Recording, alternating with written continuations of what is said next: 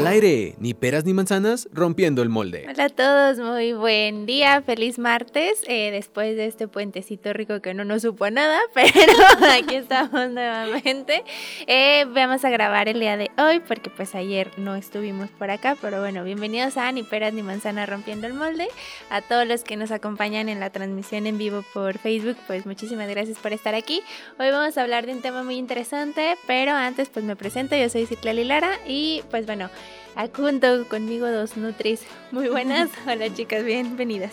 Hola, muy buenos días, yo soy Vanessa y este, hoy estaremos hablando de un tema muy interesante. Hola, yo soy Jané y sí, el tema de hoy es muy interesante, muy bonito y pues eh, todavía con, bueno, no con muchas incógnitas, pero sí para México es un tema muy importante y incógnitas más bien de prevención. Así es. Les estaremos hablando sobre el Día Mundial de la Diabetes que se acaba de celebrar, precisamente el 14 de, de noviembre, que fue el domingo, y pues se podría decir que todo el mes lo estamos conmemorando. Así es, estamos, vamos a hablar, yo creo que hemos hablado un chorro de diabetes, pero sí. ya se dieron cuenta que nos encanta.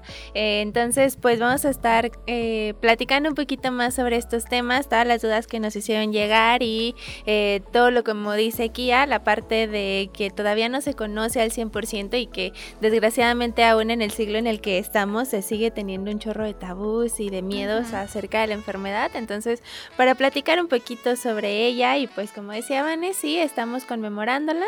Eh, se celebra el 14 de noviembre y pues bueno, yo creo que toda la semana vamos a estar como, me decía un amigo, ¿cómo, cómo festejan la diabetes y es donde se muere más gente aquí en México? Y yo, no, no la estamos celebrando, o sea, más bien estamos conmemorando esta parte de concientización hacia la población, de que conozcan la enfermedad y que conozcan todos los síntomas, signos y las alertas posibles para diagnosticarla, ¿no? Sí, es precisamente esa la razón por la que se hace como el conmemorativo al día, o sea, no necesariamente porque estemos festejando que, que, haya diabetes, sino porque se busca hacer conciencia sobre la enfermedad y que la gente la conozca pues como es realmente, ¿no? Sin tantos mitos y tabúes que existen. Exactamente, conocer qué es, este, por qué da, sus cuidados, su prevención y todo eso que nos puede ayudar pues precisamente a evitarla, ¿no? y, de hecho, ayer leía que no debería ser el, Día Mundial de la Diabetes, sino el Día Mundial de las personas que viven con diabetes.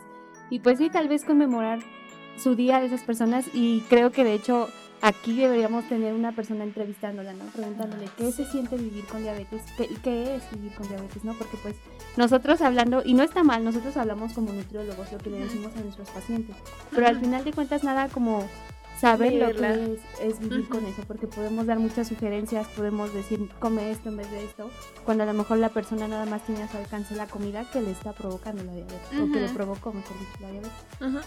Así es, la verdad es que cambia completamente eh, yo creo que todo, ¿no? Pero si nos enfocamos en la diabetes, pues sí, obviamente las recomendaciones que existen en un libro escrito, al hecho de ya llevarlas a la vida real y, enfrentarte ante todas las barreras que existen a través de la misma, ¿no? De la misma enfermedad. Entonces, eh, dijiste que estaría buenísimo entrevistar a alguien, pero haciendo mi pausa comercial instantánea, el viernes vamos a tener el, eh, justo el día, vamos a conmemorarlo con un evento gratuito en el que sí vamos a tener a dos personas que están viviendo con diabetes tipo 1, entonces eh, para si nos quieren acompañar va a ser un foro y después vamos a tener una plática con un doctor y con una nutrióloga que se dedican mucho a la parte de diabetes, entonces para que nos puedan acompañar y tenemos el taller de de, conteo de hidratos de carbono, también eh, para que puedan inscribirse.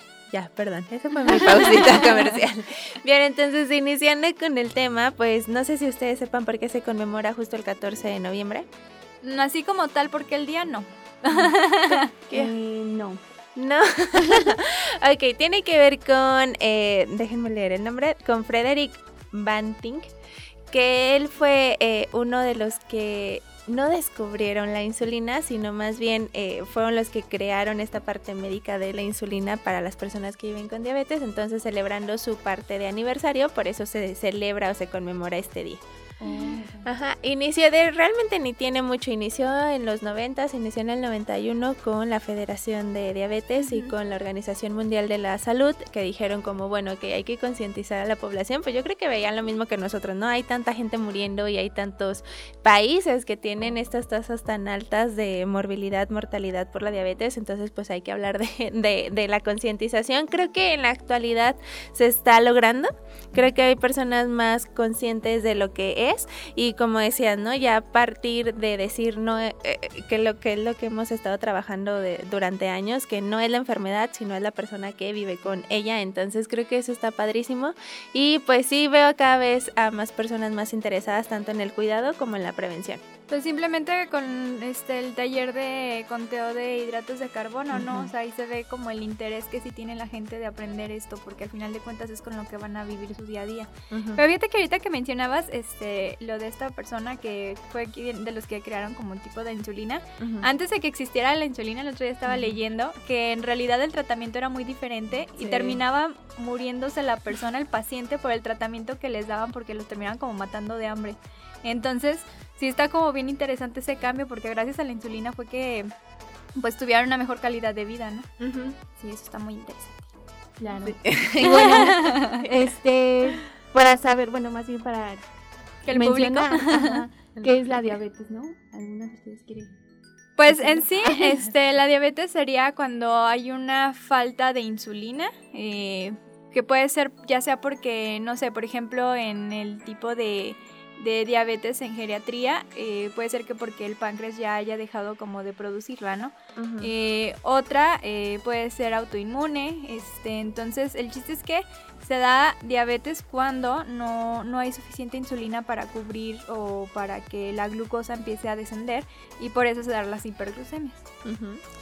Bien puede ser por esa parte que dices, Vane, o porque la insulina que existe, ya no está funcionando de la manera... La resistencia. Exactamente, entonces eh, puede ser por esa parte también y, mencionar que es una... Es una enfermedad crónica, ¿no? Que creo que a veces eso es lo que confunde un poquito. Al hablar de crónico estamos diciendo que siempre va a evolucionar. No hay cura, o por lo menos hasta el día de hoy no existe una cura para la diabetes. Eh, entonces es una enfermedad que avanza, avanza, avanza y que eh, tiene tantas complicaciones de todo el cuerpo humano, de todo el organismo, que por eso es tan compleja y tan bonita. Pero este, el querer decir que avanza tampoco quiere decir que tengas que llegar hasta la complicación más horrible del mundo, que, que, en diabetes estaríamos hablando como de ceguera, de amputaciones o bla, bla, bla, porque creo que por eso es que causa tanto miedo, o sea, la gente lo asocia con este tipo de complicaciones, ¿no? Pero no quiere decir que tengas que llegar hasta ahí, sí vas a avanzarlo, pero dependiendo de la calidad que estés llevando de vida, va a ser el avance. O sea, tú puedes durar años y años y años sin presentar ninguna complicación de ningún tipo y a lo mejor tu cuerpo está avanzando muy lento que ni lo percibe. Exacto. Y de hecho, ahora que lo mencionas, a mí, a me quedó mucho esto que me dijeron, que una persona que vive con diabetes lleva un estilo de vida que deberíamos llevar nosotros para prevenirla. Entonces, entonces, en realidad no es tan difícil eh, prevenir la diabetes y tampoco, bueno, hablando nutricionalmente, vivir con ella, en el sentido de que, bueno, llevas un estilo de vida en donde a lo mejor moderas tu eh, carga de glucosa, tus azúcares que consumes, llevas, eh, haces ejercicio, ¿no? Pero eso lo deberíamos hacer antes de tener diabetes. la diferencia es que ya la tienes. Pues, y tienes que hacerlo. Y la puedes prevenir, exactamente. Entonces creo que el prevenirla es muy sencillo. O sea, realmente, bueno, hablando desde desde mi, lugar, ¿no? donde yo estoy yo, creo que puede ser sencillo en el sentido de que pues cualquiera podemos hacer ejercicio, ¿no? No necesitas ir a un gimnasio para hacer ejercicio. No necesitas, eh, por ejemplo, la tortilla. La tortilla es algo que podemos seguir consumiendo, nos gusta mucho a los mexicanos y este es, es nutricionalmente adecuado para nosotros y obviamente en las porciones adecuadas, sin excesos, pues no sé, o sea, entra nos ayuda, exactamente, entra bien en un plan nutricional adecuado para prevenir la diabetes. Entonces, mi, mi punto aquí es como, no sé, ¿por qué esperarnos hasta tener diabetes para cuidarnos cuando tenemos que hacer exactamente lo mismo antes, de tenerlo? Yo creo que ese es el enigma más grande que tenemos como nutriólogos, ¿no? O sea, eh, a lo mejor como la mayoría de los especialistas, porque tú sabes lo que se tiene que hacer y, sabemos que es sencillo y nosotros probablemente decirlo, la mayoría, espero que lo llevemos a, a cabo en nuestras vidas. Y entonces tú en tu cabeza es como, ¿por qué la gente no lo hace? O sea, ¿por qué la población no lo hace? Entonces es ahí es el enigma tan grande cuando entra esta parte también de los gustos, de las tradiciones, de la, lo que la gente tiene culturalmente, bla, bla, bla. Entonces e, es ahí cuando dices, ay, ¿por qué? ¿Por qué de niños no nos enseñan? ¿O por qué, porque yo no aprendí esta parte? ¿O cómo es que puedo hacer el cambio de hábitos adecuadamente? Etcétera, etcétera, ¿no? Pero sí, la verdad es que, que esa parte de, que mencionas que les decía Ale, yo creo que Ale siempre decía eso y, se, nos, se nos queda grabado a todos como eh, es muy sencillo llevarlo a cabo, eh, lo, lo, que creo que aquí nos hace falta de trabajo es la parte de enseñar cómo llevarlo a cabo sin que sea probablemente aburrido y un sacrificio, ¿no? Porque aún así tú le preguntas a una persona, dime lo primero que se te venga a la mente al escuchar nutriólogo y te va a decir como, ay, morir de hambre, ay, verdura, ajá, ¿no? Entonces como que esa parte es la que nos hace falta como enseñar adecuadamente a cada vida de cada persona, o sea, no, no, y, y voy a regresar a lo que decías al inicio, no centrarnos en que pues el libro dice, entonces tú lo tienes que seguir así, pues no, cada persona es un mundo, está viviendo completamente diferente, entonces más bien nosotros adecuarnos a ellos para que realmente exista el cambio, ¿no? Creo yo. Sí, no, y aparte también este el trato que se les da, ¿no? Porque recuerdo en un evento que hubo, Ah, me parece que fue virtual de ahora de la pandemia, que estaban mencionando que eh, a los pacientes, incluso los mismos doctores, se las pasaban regañándolos y diciéndoles como de cosas, por qué comían así, por qué, por qué traía ese peso y cosas así, cuando pues en realidad es una persona, no una enfermedad. Entonces eso sí estaba bien gacho, que, que nada más por padecer esta enfermedad ya sufrían como de cierto trato indignante y denigrante, ¿no? Sí, creo que también eso, la atención ah, médica a nivel, ah, bueno, a, todo nivel, tanto de médico como enfermero, como nutriólogo, eh, cualquier profesional de la salud, creo que es ahí donde tenemos eh, un área de oportunidad, mejorar nuestra atención. Y en simples cosas como eso, o sea, a lo mejor el, doctor ya está muy acostumbrado a, ver el peso y decirle, oiga, mejor Y a lo mejor la manera en que ciertas personas lo hacen les parece normal porque están acostumbrados a hacerlo así. Pero no sabemos el impacto que tiene el hablar de una persona sobre su peso, sobre su consumo de, de ciertos alimentos. O sea, a lo mejor la persona se puede sentir atacada, puede decir, ay, ¿este por qué se va a meter en mi alimentación? ¿Este por qué va a juzgar lo que yo como cuando es lo único que puedo comer? Así es, sí, esa parte de humanizarnos, ¿no? Que creo yo que, que sí nos hace falta a la mayoría de los que estamos dentro del área de la salud, pero que también cada vez veo a más alumnos desde aquí eh, que están más humanizados, o sea, esa parte del trato, de, de, saber cómo hablarle, de incluso ponerte en el lugar del paciente y decir, bueno, ok, solamente tiene para comer eso, pues ni modo, me voy a adaptar a él y, y le voy a enseñar cómo hacerlo, o sea, en lugar de que se coma cinco latas, pues que se coma una o dos y ya también estoy mejorando su calidad de vida, su alimentación y su todo, ¿no? Entonces, sí, nos hace falta mucho trabajo, pero creo yo que ya desde hace muchos años empezó a trabajar, entonces ahorita sí se genera un cambio y creo que en un futuro estamos generando, espero yo, un cambio positivo para este tipo de pacientes. Así es, y pues ya de ahí, eh, ¿cómo es que se identifica eh, una persona que vive con diabetes? ¿No? ¿Cómo se le da el diagnóstico? Porque hay varios signos y síntomas y hay algunos que son como los más, este... Eh, comunes. Ajá, el más claro, ¿no? Que son las cuatro P's, que era la poliuria, polifagia, polidipsia y la pérdida de peso, que son como que los que llegan a la señal de alerta y es donde ya hay que checar qué está pasando, ¿no? Entonces esos son los principales, pero eh, ya cuando hay un aumento de glucosa también puede dañar la vista, que ya lo habías mencionado, este, incluso hasta el oído. Tengo una alumna que dice que llegó con 500 y tanto de glucosa al hospital y ella llegó caminando como, como si nada, y que sí le dijeron, ¿cómo es que está aquí caminando, no? Y ella pues sí le quedó afectado un, un oído por, por, por lo mismo. Eh, también como que empezó a perder la vista, pero ese sí la pudo como volver a recuperar, pero el oído sí le quedó un poquito dañado por, por ese aumento de glucosa que tuvo en, en ese tiempo. Y nos sorprenderíamos, ¿no? Yo creo que si vamos a un hospital o lo que sea, eh, nos sorprenderíamos mucho de las personas y los niveles que manejan. Porque y eso es lo que a mí me gusta de la enfermedad, porque qué precioso el cuerpo que se adapta a que seguro tu alumna empezó con un zumbidito, un dolor que fue muy persistente y por eso fue. O sea, luego por eso nacen los mitos de es que me asusté y por eso me dio diabetes, no es cierto. ya tenía. le dio el bajón, se sintió mal, fue al hospital y ya se la diagnosticaron, pero no fue por el, por, el, susto. Ajá, entonces esas cosas que sí suceden mucho, esos mitos y demás. Eh, pero bueno, sí, lo que mencionaban, ¿no? Lo de polidipsia, polifagia, poliuria, que sería, ya lo habíamos mencionado, eh, una orina excesiva, una sed excesiva, eh, un hambre excesiva y a la par la pérdida de peso, ¿no? O sea, y puedes comer, comer, comer y comer todo lo que quieras y sigues bajando de peso porque como la insulina es deficiente o no funciona adecuadamente, no entra el alimento a la célula, la célula no se está alimentando y la, la, manera de decirte como por favor alimentame es mandándote eh, la sensación de hambre, ¿no? Pero en realidad toda la glucosa se queda en sangre y es ahí por eso que se eleva, ¿no? O sea, como que todo es un círculo vicioso y, entendible.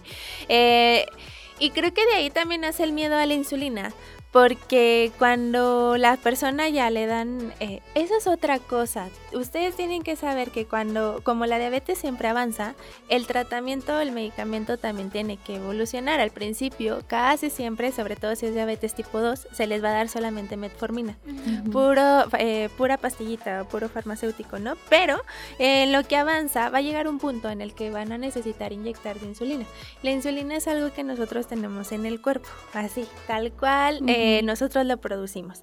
Entonces, eh, cuando la persona empieza a ponerse su insulina en diabetes tipo 1, por ejemplo, o 2, eh, sucede que tienen la misma hambre, o se acostumbraron ya a comer así, pero ahora suben de peso. Y entonces dicen, ay, es que la insulina me hizo engordar, la insulina me hizo que me quedara ciego, o, etcétera, etcétera, ¿no? Pero al final del día no es por eso, es porque ya, ya está trabajando, ya es como debe de trabajar, ya está entrando a la célula y es evidente que, pues si la estás alimentando de más, pues claro que va a haber un aumento de peso, ¿no?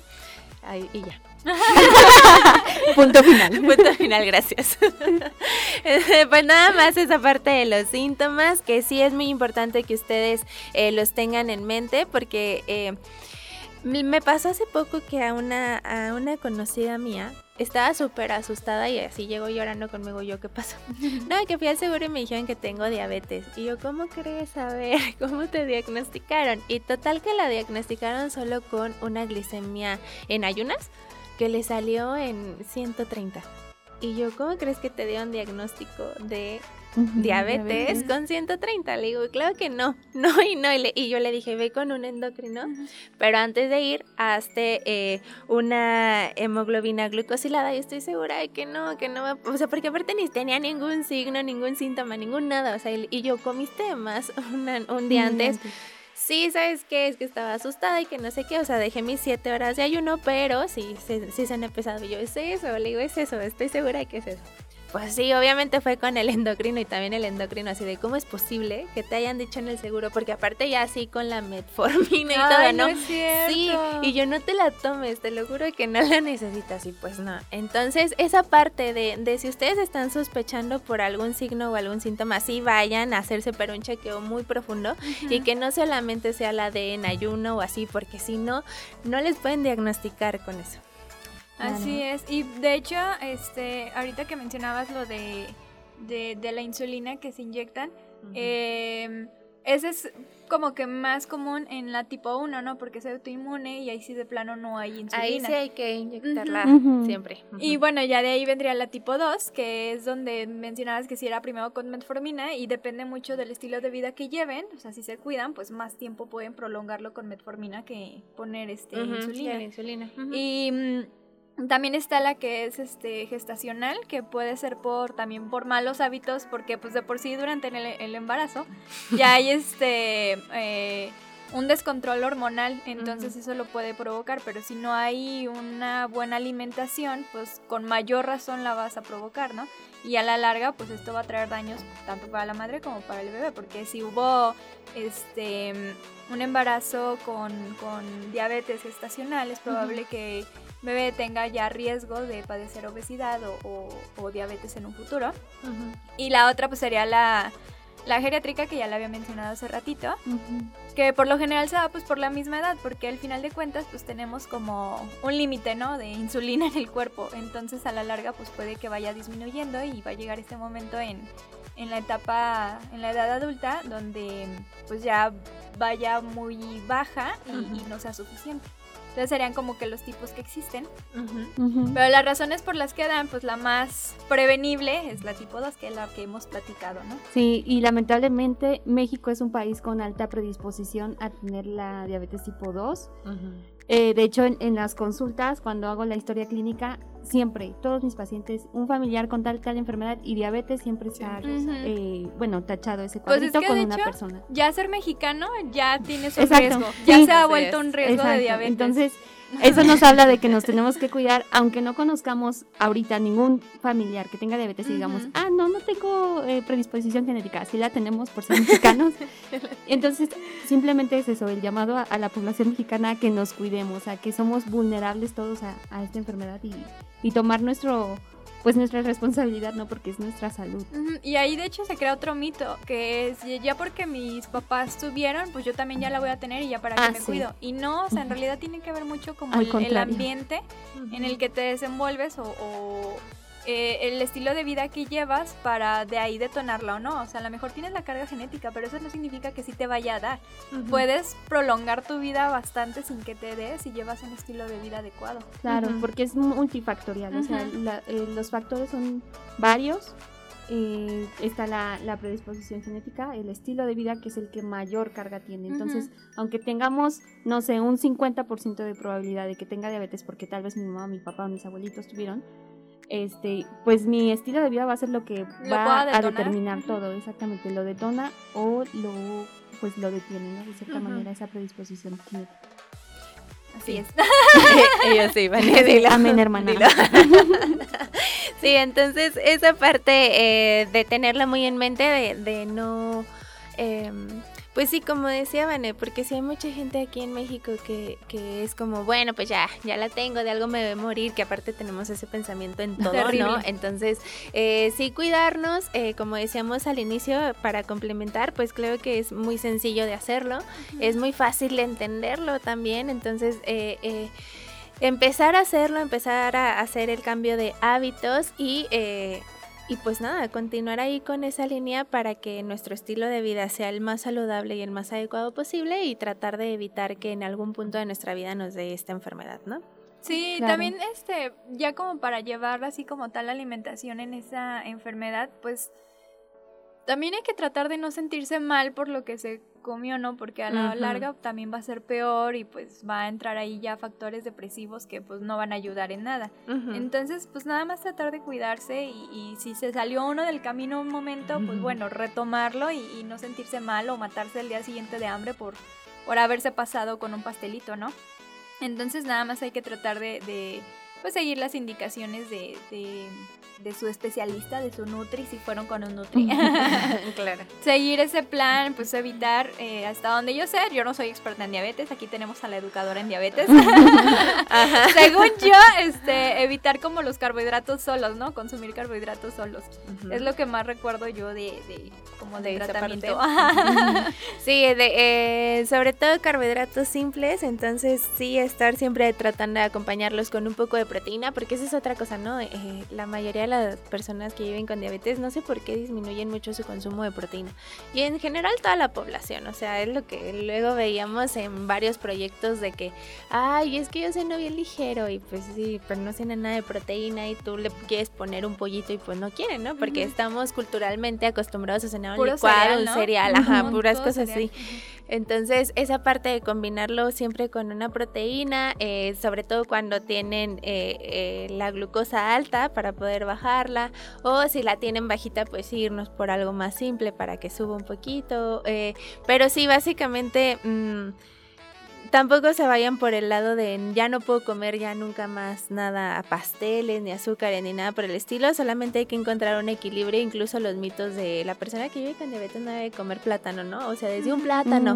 Es como, ¿cómo es posible que ya nunca vaya a comer plátano? Por Dios, o sea, eh, nada más es cuadrarlo, ese es trabajo de nosotros y enseñarles también a ellos cómo hacer las elecciones mm, de en su día a día eh, para que la glucosa pues no se descontrole y aún así lleven su tratamiento adecuadamente. Exactamente, y eso, no quitarle sus alimentos favoritos, porque digo, bueno, si yo tuviera diabetes y me quitaras el plátano, yo me muero, porque es mi fruta favorita, no me lo pueden quitar. Entonces así pienso, ha de haber muchas otras, muchas otras personas que les quitan, no el plátano, otras frutas, no sé, a lo mejor la piña que tiene, la piña miel que tiene mucho azúcar, no sé.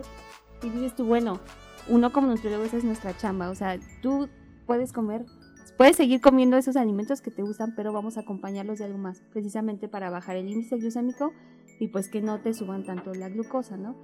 Y bueno, si todo es cosa de balance, yo lo que agregaría muchísimo es la actividad física. O sea, eh, creo que es algo que, se tiene, en lo que se tiene que trabajar, en inculcar la, eh, la cultura de hacer ejercicio y más aún en, en personas con, que viven con diabetes para que pues precisamente ayudar eso a, bajar las, las glucosas cuando lleguen a estar altas. O trabajar con eso, ¿no? Incluso tiene muy buenos resultados con la resistencia a la insulina, ¿no? Exacto. Bastante, Entonces creo que es, o sea, sí, obviamente todo lo que mencionas Italia es muy importante, tampoco es como que ya come lo que quieras y haces ejercicio, no, ese es otro mal, es, otro mito erróneo, ¿no? Entonces, pero yo sí creo que la actividad física es un factor muy importante para el cuidado, tanto la prevención y el cuidado de la diabetes. Y también pues cuidar qué actividad física, ¿no? Porque pues el chiste también es que lo disfruten, entonces no ah, verlo como como un, no sé, un, un castigo. Un castigo, ajá. sí, o como la penitencia a pagar porque ya tengo diabetes, entonces ahora tengo que hacer ejercicio, cuando pues puede ser el movimiento, la actividad que más les guste a la persona. Así es. Sí, esa parte. Y también como nosotros del área de la salud, tampoco igual que la, que la alimentación, ¿no? Obvio que el trato, tampoco enfrabuscarnos con que a fuerzas el paciente, porque, híjole, yo he conocido en chorro de tenía una maestra que igual vivía con diabetes tipo 1 y entonces ella dice que, que el médico le decía, todos los días, todos los días tienes que hacer ejercicio y así, entonces que ella se acuerda mucho en su adolescencia que que, o sea, que estaba fastidiada el domingo y que no quería hacer ejercicio y que le habló al médico y que le dijo como, oye, hoy no voy a poder, o sea, no voy a salir. Y que entonces el médico le dice, ah, entonces hoy no tienes diabetes, ¿verdad? O sea, hoy ya te aliviaste. y yo, ¡ay, el chantaje de la salud! Exacto. Eso, tampoco está padre. O sea, pues sí, quieres descansar, hazle caso también. Sí, hazle caso a tu salud mental, por Dios, por algo no te quieres levantar ni hacer nada. Entonces, exacto. Entonces, esa parte también que a nosotros luego creo que sí nos pasamos estrictos con los pacientes eh, y que por eso creo también que se han creado tantos mitos y miedos, ¿no? Porque dicen, híjole, que le voy a echar mentiras al Nutri o así porque me va a regañar. Pues no, no tenemos por qué regañarnos y es mejor que nos digas toda la verdad para nosotros poder hacer las adecuaciones correctas o, eh, o poder decirte qué otro tipo de cambios puedes hacer a que nos estén mintiendo, ¿no? Pero sí creo esa parte de no ser tan estrictos y pues con el ejercicio más porque luego sí solo se hace por sacrificio, como dicen. Entonces, eh, qué mejor que lo puedas disfrutar y decir, ay, sí, tengo un chorro de flojera, pero me quiero levantar incluso el domingo a hacerlo, ¿no? Claro. Pues sí, ya si es por gusto, adelante. ¿Quién es uno para juzgar? y pues no sé si quieren agregar algo más, chicas. Mm, no, pues yo creo que ya dije todo. todo lo que tiene que decir. Ok, ¿tú quién?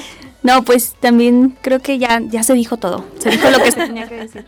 Perfecto, pues por nuestra parte, eh, invitarlos nuevamente al evento que vamos a tener del Día Mundial de la Diabetes. Se va, se va a celebrar el próximo viernes 19 aquí en las instalaciones de la Universidad Cuauhtémoc Aguascalientes, eh, específicamente en el, en el auditorio Paula Briones para que nos puedan acompañar. Tenemos en todas nuestras redes sociales el programa para que puedan venir, asistir, estar un ratito y conocer muchísimo más a fondo eh, este, esta enfermedad. Vamos a tener varios patrocinadores, entre ellos va a estar NutriEdu y y va a estar Abbott y va a estar eh, Pilsintli, que Pilsintli, eh, déjenme se los presumo, es una asociación de aquí de Aguascalientes que se dedica justo a esta parte de diabetes tipo 1. Entonces eh, van a estar ellas aquí con nosotros, justo ellas son las que nos van a dar el taller, entonces para que puedan acompañarnos. Y pues bueno, mencionarles a todas las personas que viven allá afuera con diabetes que, o que hayan sido recién diagnosticados, eh, pues que no están solos, con muchísimo gusto nosotros podemos escucharlos, podemos atenderlos y podemos orientarlos para llevar una alimentación y un estilo de vida un poco más saludable del que ya llevan y para nosotros va a ser un placer tenerlos por acá. Entonces, bueno, creo que con eso nos despedimos y el próximo lunes, ahora sí, estaríamos hablando de qué van. El próximo lunes hablaremos sobre en cascada, cascada, perdón, en casa cascada blanca. Siempre me equivoco, ¿verdad? Estaremos hablando sobre lactancia materna, también un tema muy bonito. Sí, no se lo pierdan y también mándenos todas sus dudas para nosotros poder hacer las preguntitas que vamos a hacer acá en, el podcast. Eh, y ya saben, estamos en todas nuestras redes sociales como Nutrición UCA y como Rompiendo el Mold. Entonces síganos por ahí y platíquenos qué tal les está pareciendo esta tercera temporada. Pues muchas gracias, chicas, por acompañarme. no es cierto, por estar aquí en el podcast. Ya vayan. y nos vemos el próximo lunes. Hasta la próxima. bye. bye. bye.